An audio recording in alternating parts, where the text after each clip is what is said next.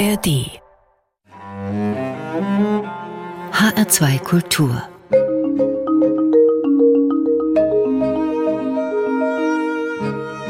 Doppelkopf Heute mit Peter Hertling und Sylvia Schwab. Peter Hertling, Sie feiern heute Ihren 80. Geburtstag. Dazu gratuliere ich Ihnen zuerst einmal ganz, ganz herzlich.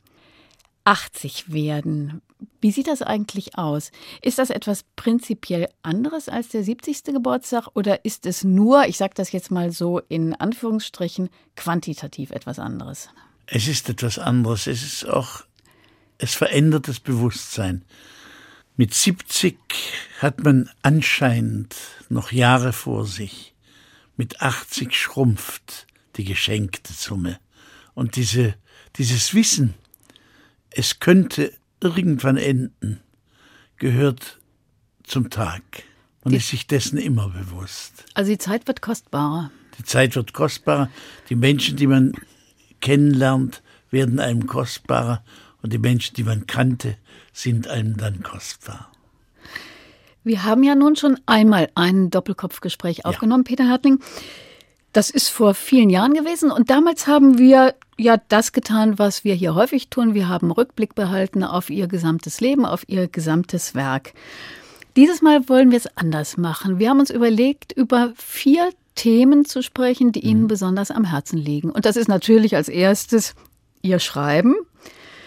Dann die Romantik als eine Epoche, mhm. die Sie ja nun sehr geprägt hat. Dann sprechen wir über die Musik in der dritten ja. Runde und in der vierten Runde über ihre Enkelkinder. Das haben sie sich gewünscht, weil die eben ja. in ihrem Leben eine solche Rolle spielen. Aber wir fangen an mit dem Schreiben. Ganz allgemein. Wie sieht das mit dem Schreiben heute aus? Was hat sich da verändert, meinetwegen gegenüber der Zeit vor 40 Jahren? Ich bin aus dem Beruf als Lektor und Verlagsleiter rausgegangen, weil ich Zeit brauchte zum Schreiben und weil ich merkte, mir wird die Zeit gestohlen oder ich stehle es mir selbst. Von da an habe ich sehr konsequent nicht nachmittags geschrieben, wie ich mir hoffte, sondern vormittags, denn die Kinder, die am Nachmittag da waren, unsere vier Kinder, die lärmten fröhlich, holten ihre Freunde und machten mir wirklich Kummer. Und es gab dann Ärger und Zoff, bis die Jüngste, die Sophie mir damals sagte, du kannst ja auch schreiben, wenn wir in der Schule sind. Hat sehr recht. Und da hatte sie recht, und damit änderte sich mein Schreibverhalten, das vorher völlig anders war. Ich lernte um, auch physisch um, auf den Vormittag. Mhm. Und heute geht es genauso, dass ich vormittags schreibe, allerdings nicht so konstant und konsequent wie vor Jahren. Heute trödel ich manchmal und trödle auf das Schreiben zu. Das ist eine wunderbare Sache, dass ich im Grunde vor mich hin denke ins Manuskript hinein. Und ich arbeite im Moment an einem Buch als alter Mann über den alten Verdi, der mich in seiner Knorrigkeit und in seiner unerhörten Musikalität, auch in seinem Erbarmen fürs Alter, er baute ein Altersheim für Sänger und alte Musiker. Dieser Mann, der sein alter Begriff erst einmal aufhörte mit den großen Opern, dann den Othello schrieb, dann das Requiem für Manzoni, seinen Freund, und am Schluss diesen unglaublichen Falstaff mit einer Fuge, die leuchtet wie, wie ein Edelstein. Und dieses Altern, dieses Altern können reizt mich so, dass ich's nachschreiben möchte, sozusagen in mein Leben hineinhole. Das heißt aber doch auch, Peter Hartling, dass das Thema Alter immer wichtiger wird, je älter man wird. Klar, wird es für jeden Menschen, aber auch für den Schreibenden. Sie haben ja zum Beispiel gerade ein neues Buch veröffentlicht, Tage mit Echo, und da gibt es ja auch einen alten, allerdings auch einen jungen Menschen. Also ja. da gibt es ja beides. So ist es. Es gibt einen alten, der einen alten Vortragenden, einen Rezitator, einen Schauspieler, der, weil ihm die Themen ausgehen, ein wunderbares letztes Thema findet. er liest aus letzten Büchern. Und das Fantastische ist, dass der, der ein letztes Buch schreibt, ja nicht mhm. weiß, dass es sein letztes Buch ist. Nur die Leser wissen es. Ist ja eigentlich ein Zufallsprinzip, oder? Ein Zufallsprinzip, ja. Hm? Ja, er liest aus letzten Büchern, weil er meint, diese letzten Bücher könnten doch noch mal ein Geheimnis bergen. Ja, sie könnten ihm erklären, was zuletzt bedeutet. So sucht er sie raus. Er hat beispielsweise auch den Stechlin, ein wunderbares letztes Buch. Und er, hat, er liest aus den Jahrestagen, Von Uwe den Jonsonschen. Jahrestagen, mhm. in Klütz, im Jericho Jonsons, einen Sommer lang vor. Sie haben ja, Peter Hartling, viele autobiografische Texte auch geschrieben. Ja. Also das ging ja schon früh los mit diesem ganz ja, zauberhaft traurigen Zwettel. Dann kam später Der Wanderer 1988, Herzwand. Die nachgetragene Liebe. 19, ja. ja. die nachgetragene Liebe, ja. das Buch über ihren Vater, ja. Leben lernen. Was unterscheidet denn eigentlich das autobiografische Schreiben von dem fiktionalen Schreiben? Denn auch in Ihren, da sprechen wir nachher noch drüber, in Ihren Romanen steckt ja ganz viel Peter Hertling drin. Genau genommen, Frau Schwab, und gibt es da keine Unterschiede. Schreibe ich fiktiv, suche ich mir Fiktionen, die mich meinen. Und das ist jedes Mal ein Stückchen von dem, was ich erinnere, was für mich beispielhaft scheint, exemplarisch scheint, das übertrage ich ins Schreiben und in die Fiktion.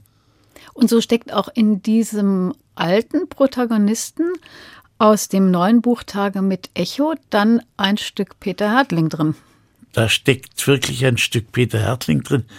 Er ist der Brotbeck, der Robbie Brotbeck ist ja auch umgeben von Enkelkindern die ihn aufmuntern und manchmal nerven, wie sein Erfinder auch. Könnten Sie sich denn vorstellen, auch noch mal eine ganze Autobiografie zu schreiben oder ist das autobiografische Schreiben dann doch immer etwas, was sich an ganz bestimmte Lebenssituationen oder bestimmte Personen festmacht? Ich weiß nicht, ob ich das noch könnte oder wollte, wieder wollte. Ich habe vor einigen Monaten für meinen, einen meiner Verlage, den Radius Verlag, eine kurze Schrift geschrieben, die heißt 80. Versuch einer Summe. Und da erinnere ich nicht sozusagen ganze, ganze Lebensstücke, Lebenszusammenhänge, sondern ich erinnere mich an den Aufbruch, den ich als junger Mann 1945 in die Adenauer Zeit hinein erfuhr. Diese Depolitisierung, diese Verheimlichung der Gemeinheiten des Dritten Reichs, diese Verdrängungen, die mich damals als junger Mann unerhört aufbrachten. Und das ist ein Erinnerungsbogen und der andere ist, und da versuche ich ganz kühl zu werden, für mich selber auch, indem ich alle meine Arbeiten und meine Verlage, meine Arbeitsstätten und Verlage hintereinander erinnernd aufreihe meine Arbeit. Damit habe ich ein bisschen von dem erledigt, was ich im Leben lernen ausgelassen habe. Es gibt ja auch dieses Buch Die Lebenslinie. Ja. Wo, Peter Hartling, meinen Sie, stehen Sie auf dieser Lebenslinie, die ja eigentlich gar keine Linie war. Das war doch eigentlich eine riesengroße Zickzackwanderung. Also wenn man jetzt mal sagt, mhm. nur ganz ein paar Eckdaten, mhm. ich jetzt noch mal wiederhole. Geboren in Chemnitz, aufgewachsen in Olmütz. Dann durch den Krieg haben sie beide Eltern früh verloren.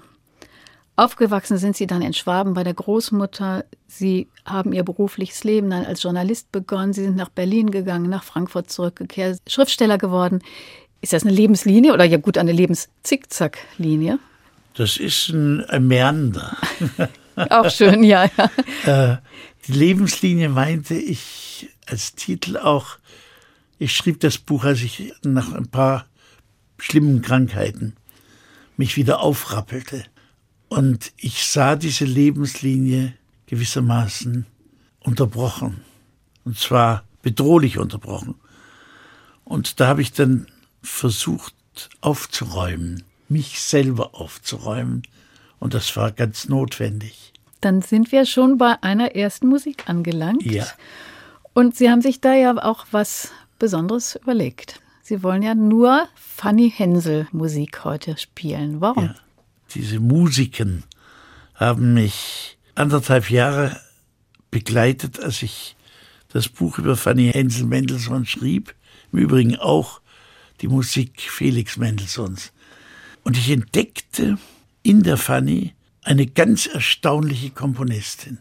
Eine Frau, die kühn und meistens improvisierend Musik schrieb und ihr Leben auch improvisierte.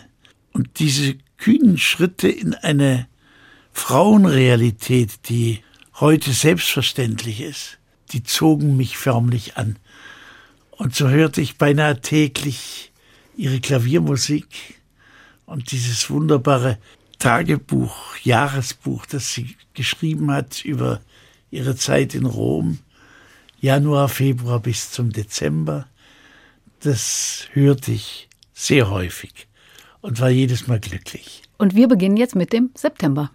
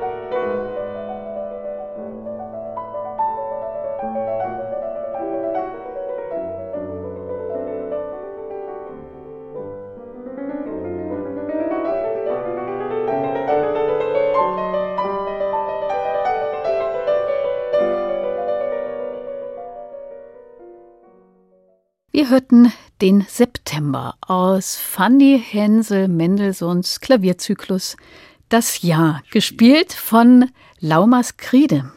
Ausgesucht hat sich dieses Stück mein Doppelkopfgast in HR2 Kultur, der Schriftsteller Peter Hertling. Mein Name ist Sylvia Schwab. Ihr neues Buch, Peter Hartling, und die Musik von Fanny Hensel, die führen uns ja direkt hinein ins Thema Romantik. Denn bei dem neuen Buch ist es ja so, das hatten wir eben nicht erwähnt, dass die zweite Hauptfigur ein junger romantischer Maler ist. Ja. ja. Und die Romantik, die ist ja nun einfach eine Säule ihres Lebens und ihres ganzen Werks. Sie haben über Musiker geschrieben, über Schumann, eben über Fanny Hensel, über Schubert. Sie haben über Literaten der Romantik geschrieben, über Hölderlin, E.T.A. Hoffmann, Mörike, Mörike Lenau, Nikolaus Lenau. Wann und wo sind Sie denn eigentlich der Romantik zum ersten Mal begegnet? Sehr früh, eigentlich kindheitsfrüh.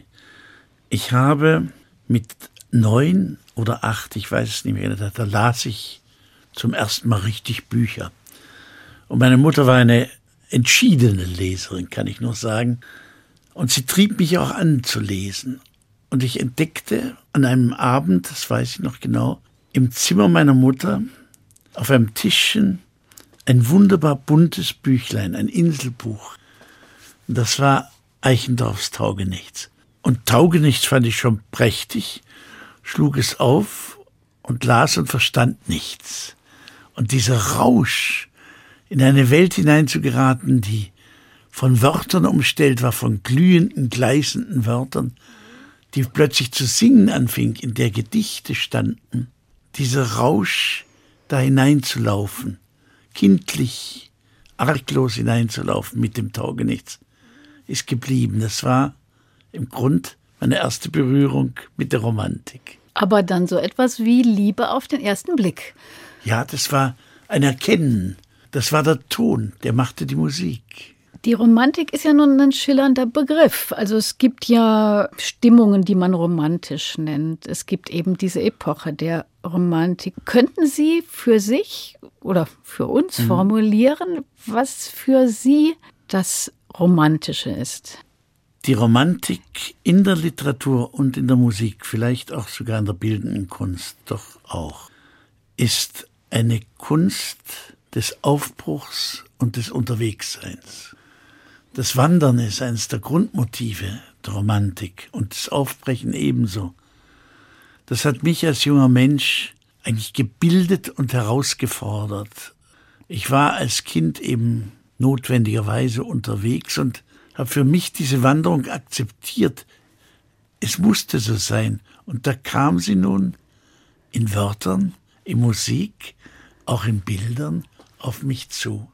Aber die Romantik ist ja immer beides. Sie ist ja einerseits das Zarte, das Sehnsüchtige, wie Sie sagten, das Zukunftsorientierte. Und sie ist auf der anderen Seite ja aber auch das Schwarze, das Dunkle, das Dramatische. Waren das immer beide Momente, die für Sie wichtig waren?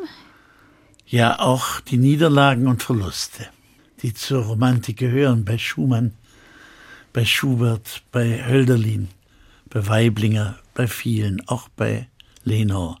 Diese Grenzgänge, diese Erkenntnis, dass die Epoche, auf die sie zulaufen, für sie geöffnet ist und die Mitmenschen unsicher macht, auch forciert böse. Was die Romantiker da ausgehalten haben, beschäftigt mich auch sehr. Sie haben, Peter Hartling, ja einige Biografien geschrieben über romantische Künstler. Was denen ja auch fast allen jedenfalls gemeinsam ist, sie sind früh gestorben oder sie sind auch sehr krank geworden. Ja? Also Hölderlin ist ja, ja. Äh, geistig krank geworden.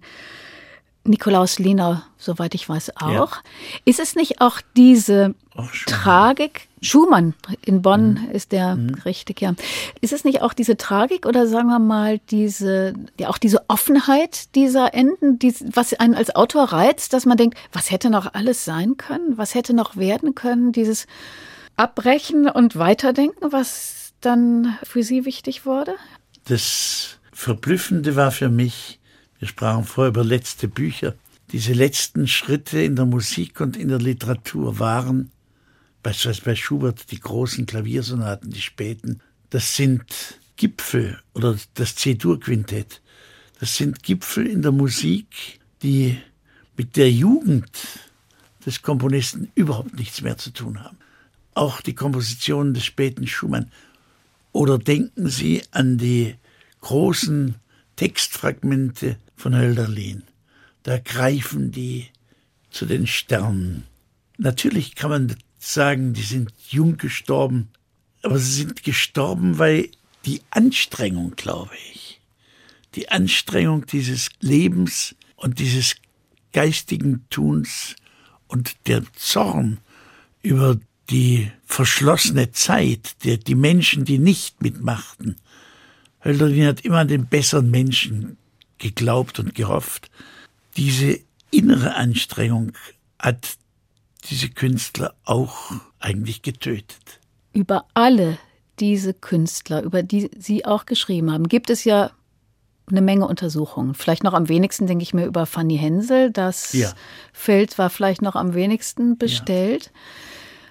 Was kann dann ein Schriftsteller oder was konnten Sie, Peter Hertling, denn dann diesen biografischen und musikhistorischen und zeitgeschichtlichen Untersuchungen hinzufügen? Da war ja immer etwas Eigenes dabei.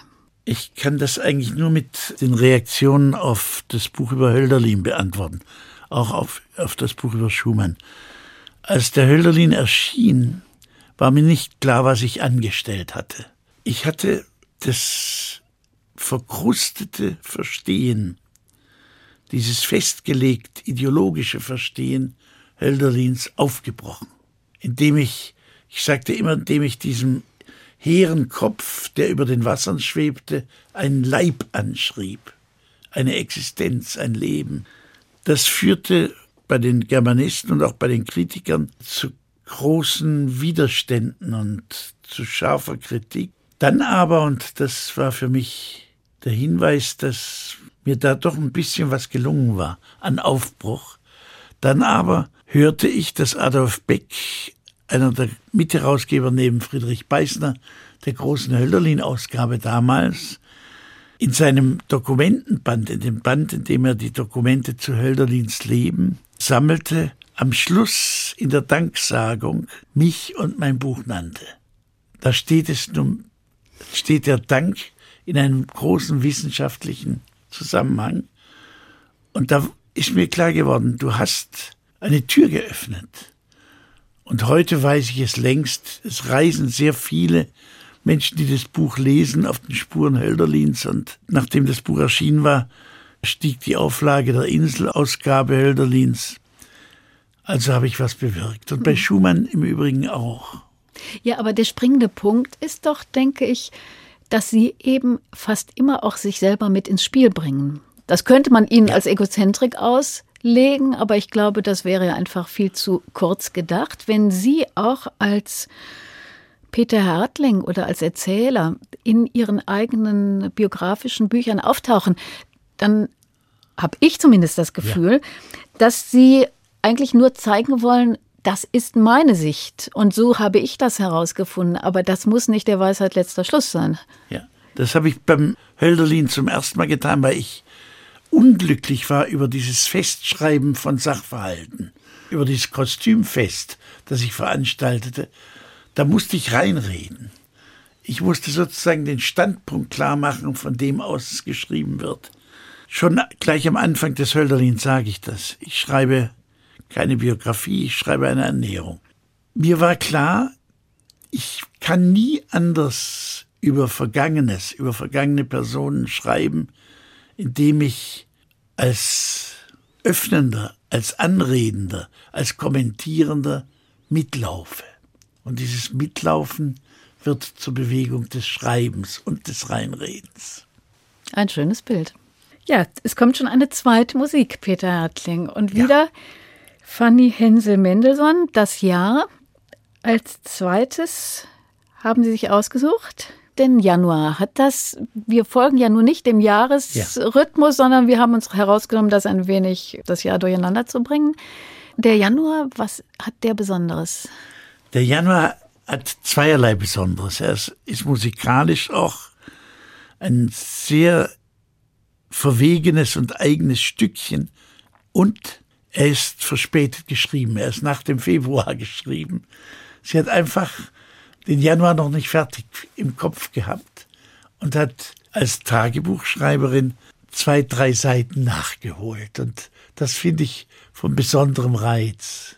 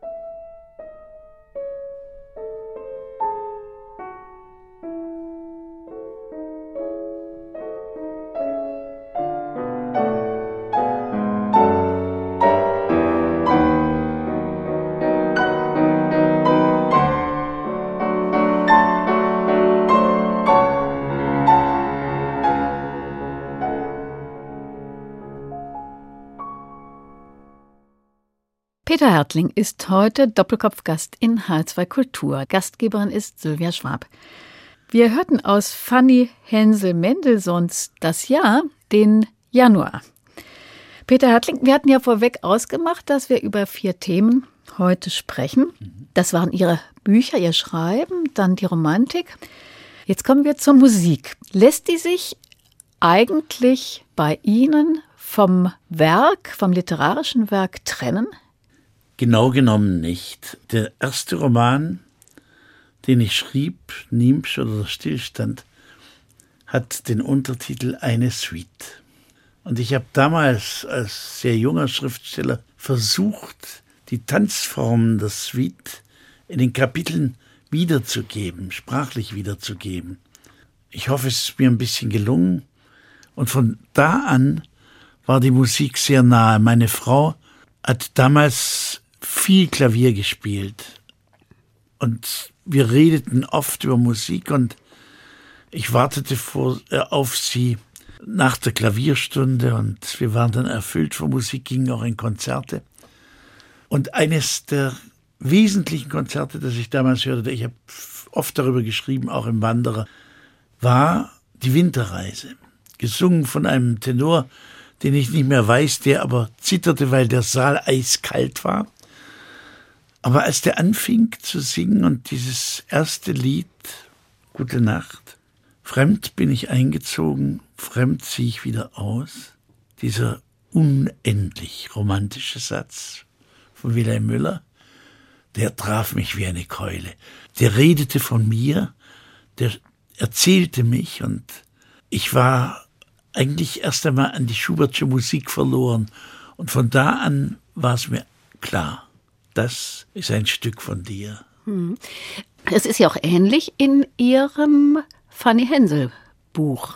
Das heißt ja das Leben der Fanny Hensel Mendelssohn in Etüden und Intermezzi. Und wenn ich das noch eben sagen darf, auch beim Schubert und beim Schumann ist es ja ähnlich. Das eine hat als Untertitel Variationen über mehrere Personen, Variationen. Und das andere zwölf Moments musicaux und ein Roman.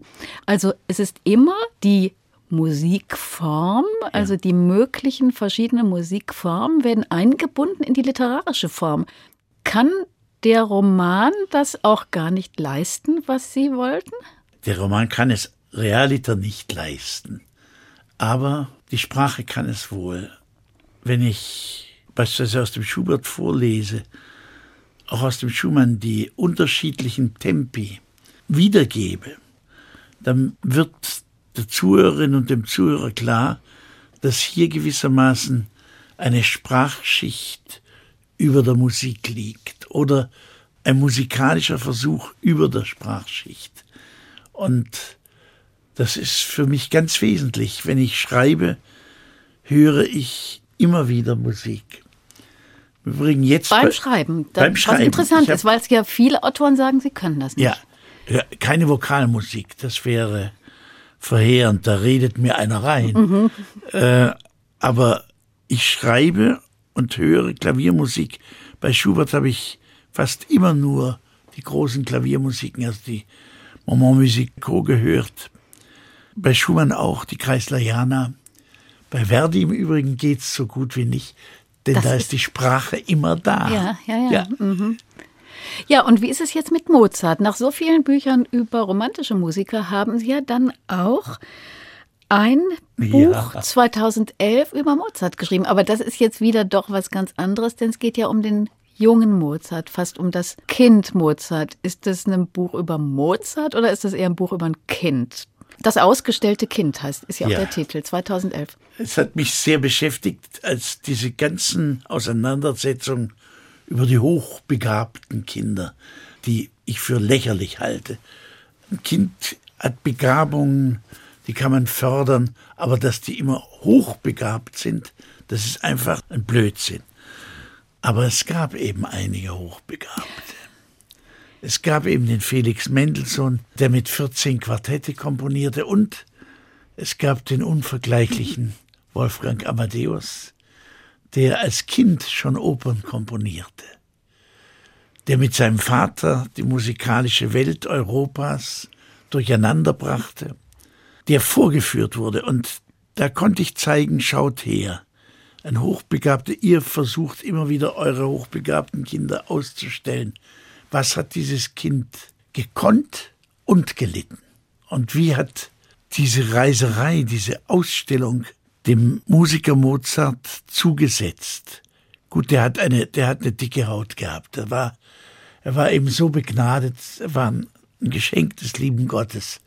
Das ist unanfechtbar. Aber ich konnte da zeigen, schaut her, hochbegabt.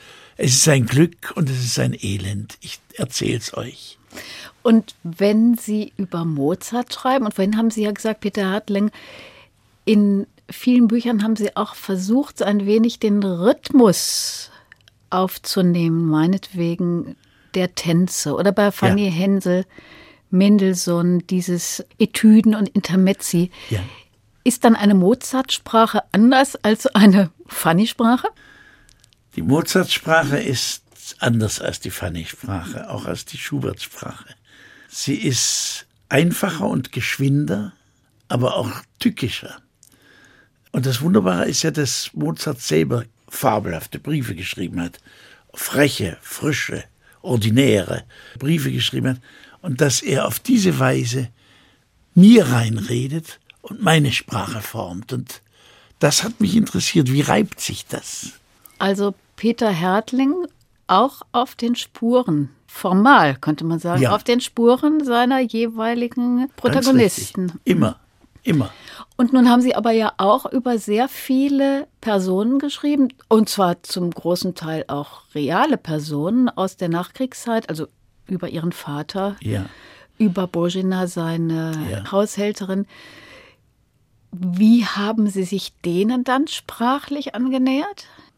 Mit meiner Sprache, mit, auch mit meiner Erinnerungssprache, mit der Sprache, die das Kind und den Älteren verbindet und verbündet.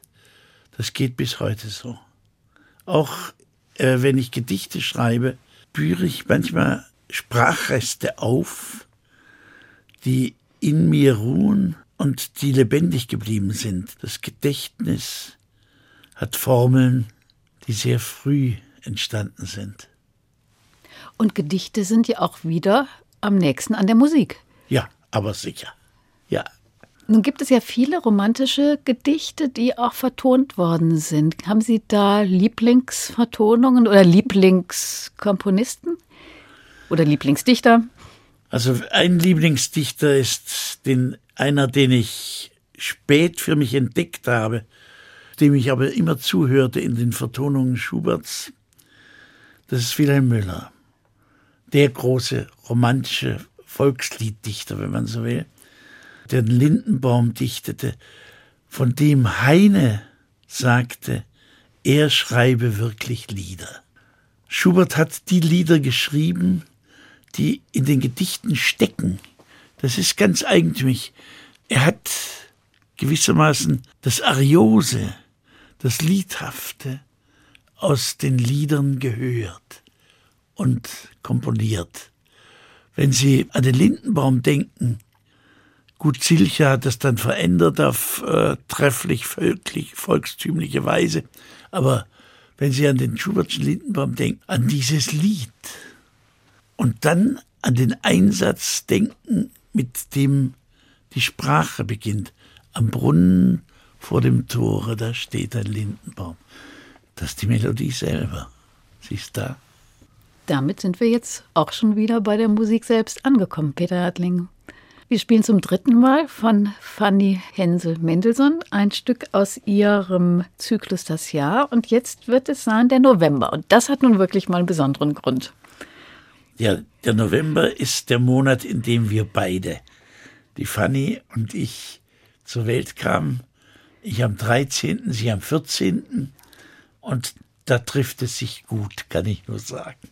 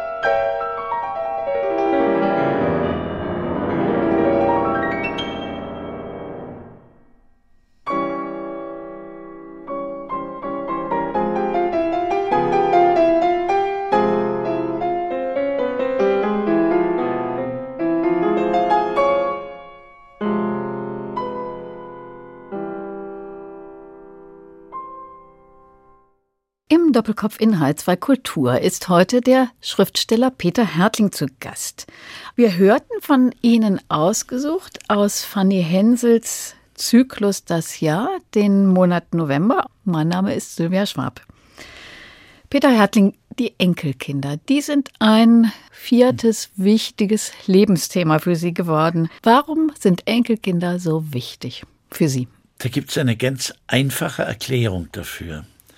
Mit den Enkelkindern wird man älter. Und das ist das eigentlich Geschenk des Alters. Ein Enkel ist die Zukunft, die man nicht mehr hat, die man aber sieht und erkennt und erfährt. Und das ist was ganz Fabelhaftes, das ermuntert und belebt. Ich hätte jetzt gedacht, Sie würden sagen, mit den Enkelkindern wird man jünger. Nein, ich, ich beschönige das nicht. Jünger, natürlich ist das belebend und erfrischend, aber Sie merken auch, dass Sie diese Aufbrüche, dieses Lebendigsein, dieses Putzmuntere eigentlich gar nicht mehr richtig aushalten können. Und diese Widersprüche, diese Widersprüchlichkeit, das ist der große Reiz des Großelternseins. Wie viele Enkelkinder haben Sie? Wie alt sind die junge Mädchen? Die sind zwischen zwei und 22. Äh, das sind acht Enkelkinder. Von äh, vier Kindern?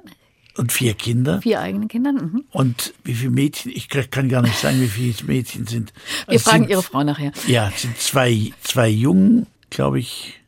Und mehr Mädchen sind es auf alle Fälle. Und die Mädchen machen mir auch großes Vergnügen.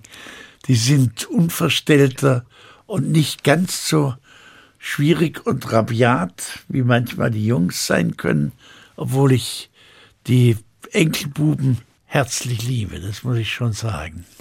Was unterscheidet denn den Großvater Peter Hertling von dem Vater Peter Hertling? Ach, das ist eine, eine schmerzliche und nicht ganz einfache Geschichte. Der Vater war beruflich so beschäftigt, dass er erst einmal das Aufwachsen der Kinder gar nicht richtig mitbekam. Erst als ich als 40-Jähriger aus dem Beruf rausging und äh, frei arbeitete, war ich den Kindern wieder nah und da lernte ich auch wirklich sie genau kennen und wir redeten viel miteinander. Da sind große Unterschiede. Heute kommen die Enkel stürzen in die Wohnung rein und setzen voraus, der alte Mann redet und die Oma sowieso. Und ich muss auch reden. Ich muss, ich kann mich nicht entziehen. Ich muss dann da sein. Auch wenn es manchmal anstrengt, ist es einfach eine Notwendigkeit, sich dem Menschlein zuzuwenden, das etwas von einem fordert und das auch den Altersunterschied viel, viel ernster nimmt als der Alte.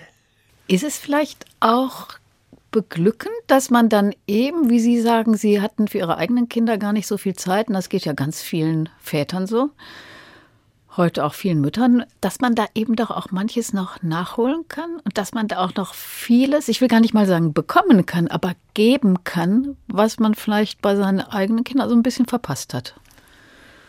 Ja, da kann man unendlich viel geben und zurückgeben und auch lernen und erfahren. Zwei Bücher, die ich in letzter Zeit schrieb, haben mit den Enkelkindern zu tun. Ich schrieb, als ich unter einer wirklichen bösartigen Schreibblockade litt, ein Buch zur Erlösung, das aus dem Umgang mit meinem Enkel Samuel entstand, der gerade sprechen lernte, als ich schreiben lernte. Und dieses Sprechen lernen und Schreiben lernen vereint sich da und ist zu einem Büchlein geworden. Und später, jetzt, vor kurzem erst, beschäftigte mich diese fortwährende Dadelei der Kinder mit diesen Kunstgeräten, I, iPod, iPad, iPhone, I iPhone und so weiter. Es ist grauslich. Und irgendwann schrieb mir auf mein iPhone meine Enkelin Hannah, eine Botschaft. Und da kam mir die Idee, wie wäre das eigentlich, ein E-Mail-Wechsel als Büchlein zu machen. E-Mails zwischen Opa und Enkeltochter. Enkeltochter. Das heißt jetzt, liebe Mirjam, hallo Opa, die unterschiedlichen Anreden sind wichtig. Mhm. Und es erzählt auch fiktiv, dass der Opa stirbt und nicht mehr antworten kann. Und wie dieses Kind dann damit umgeht, das ist auch ein Thema des Buchs. Die Erwachsenen, die dieses Manuskript lasen, fanden das höchst bedenklich. Warum? Weil der Tod da eine Rolle spielt. Während die Hanna, die Anregerin, der ich das Buch, äh, das Manuskript auch vorzulegen hatte, auf Anraten der Erwachsenen, das für selbstverständlich hielt. Ja, und ist das nicht auch gerade ein ganz altes Peter Hertling Kinderbuchthema? Der alte John, der Aber stirbt klar. doch Aber am klar. Ende. Ja. Die Oma ist ganz, ganz krank aus Ja. ihrem ja doch vielleicht bekanntesten Buch Oma. Ja. Also das Alter und Kinder zusammengehören und dass auch Trauer und Krankheit und sogar Ja. Tod dazugehören, war doch bei Peter Hertling eigentlich immer so. Immer, immer. Peter Hartling, ich möchte Ihnen zum Abschluss unseres Gesprächs noch ein paar kurze Fragen stellen, mit der Bitte auch um kurze Antworten. Ja. Was wünschen Sie sich, dass Ihre Enkel eines Tages, wenn die denn mal erwachsen sind, auch die Kleinen, dass die über ihren Opa sagen? Beim Opa war es prima. Manchmal lese ich in seinen Büchern. Und was wünschen sich, dass Ihre Leser sagen? Es lohnt sich doch immer mal wieder in ein Buch von Hertling reinzulesen. Christian Fürchtegott Gellert, der hat einen Spruch geschrieben oder gesagt, den habe ich mir mal vor Monaten aufgeschrieben und den finde ich ganz zauberhaft, auch vom Rhythmus her. Lebe, wie du, wenn du stirbst, wünschen wirst, gelebt zu haben. Was glauben Sie, wie Sie sich eines Tages mal wünschen werden, gelebt zu haben? So gegenwärtig und so umgeben von Menschen, die ich liebe, dass ich die Wärme in die Kälte mit hinübernehmen kann. Und dann beenden wir unser Gespräch mit einer fröhlichen Idee. Wir schenken Ihnen von unserer Doppelkopf-Redaktion aus ein Geburtstagsfest. Sie dürfen einladen, wen Sie wollen. Musiker, Literaten und so weiter. Ich, ein Gedankenspiel. Ich sehe schon Ja. die hochgezogenen Augenbrauen. Ja, Die dürfen auch schon tot sein. Nennen Sie mir ein paar Personen, die Sie gerne einladen würden zum 80. Geburtstag. die Fanny Hänsel? und ihren Ehemann, den Hänsel auch, Franz Schubert vor allem, das Mozart-Kind, Das Kind? Ja. Mozart? Gustav Mahler und Runge, den Maler. Und jetzt haben wir, glaube ich, noch gar keinen Literaten dabei. An Literaten, da würde ich mir Mörike wünschen und Hölderlin zusammen, die könnten miteinander Schwäbisch sprechen. Und Paul Kornfeld, den Dichter der Blanche. Der Blanche mhm. Ja. oder das Atelier im Garten. Ja, über dieses Buch haben Sie ja viel geschrieben oder auch erzählt. Ja, Damit sind wir bei einer letzten Musik. Wir hören noch einmal Fanny Hensel, das Jahr und daraus den Juni. Warum den Juni? der Juni ist so brillant und macht so quick, dass es schön ist, am Ende den Juni zu hören. Ja, dann möchte ich Ihnen vorher aber noch einmal sehr herzlich danken, Peter Hartling, für dieses Gespräch. Danke. Bei unseren Doppelkopfhörern in H2 Kultur verabschiedet sich Sylvia Schwab.